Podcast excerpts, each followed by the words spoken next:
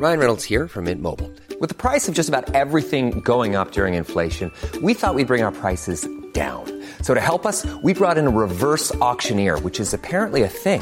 Mint Mobile unlimited premium wireless. Ready to get 30, 30, bit to get 30, bit to get 20, 20, 20, bit to get 20, 20, bit to get 15, 15, 15, 15 just 15 bucks a month. So, Give it a try at mintmobile.com slash switch. $45 upfront for three months plus taxes and fees. Promo for new customers for limited time. Unlimited more than 40 gigabytes per month. Slows. Full terms at mintmobile.com.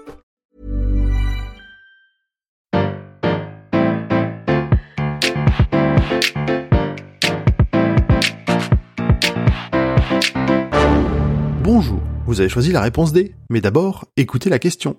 Aujourd'hui sur la thématique histoire, la question est de quand date le plus vieux meurtre non résolu? Eh bien, c'est le 19 septembre 1991 que... Non, non, non, non, attends. Attends avant de dire que ce n'est pas la bonne réponse. Donc, c'est le 19 septembre 1991, à 3210 mètres d'altitude, dans les Alpes de Leutzal, que deux touristes trouvent le corps d'un homme. Ils pensent qu'il s'agit d'un alpiniste victime d'un accident, puis mort de froid et préviennent les secours. Après tout, on n'est pas loin d'un refuge et on le sait, la montagne tue chaque année, et pas que des amateurs inconscients.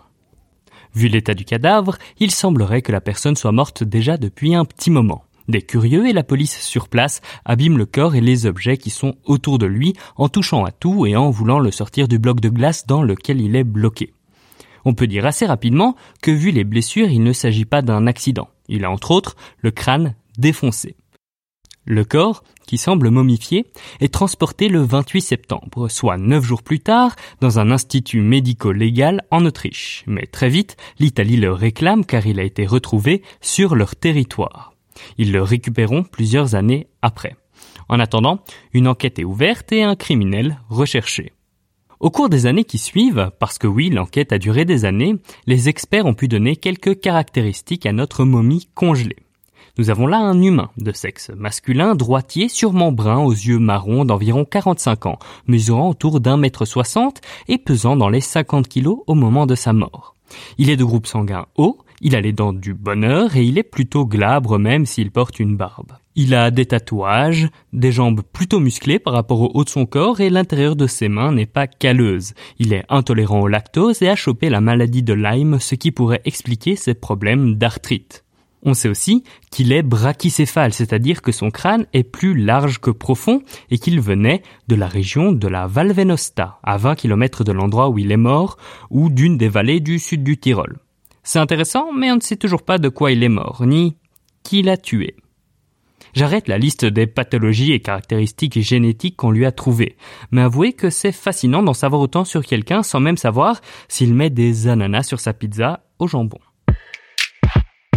Alors bon, de quoi est-il mort?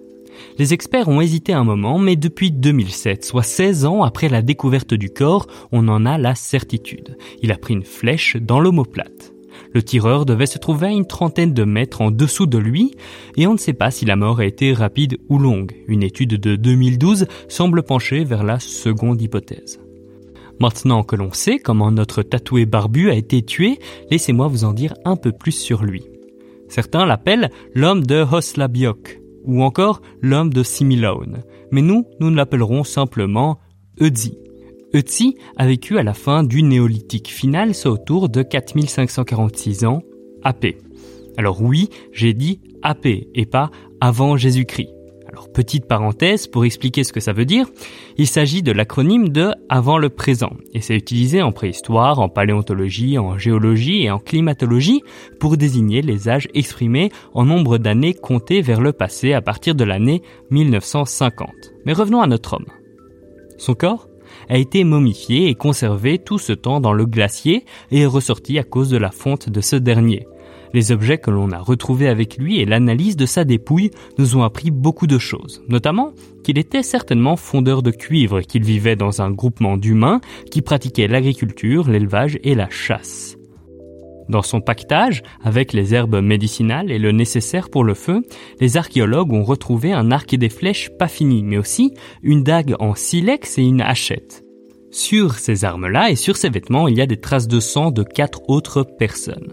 On sait qu'il s'est défendu grâce à une blessure significative à la main.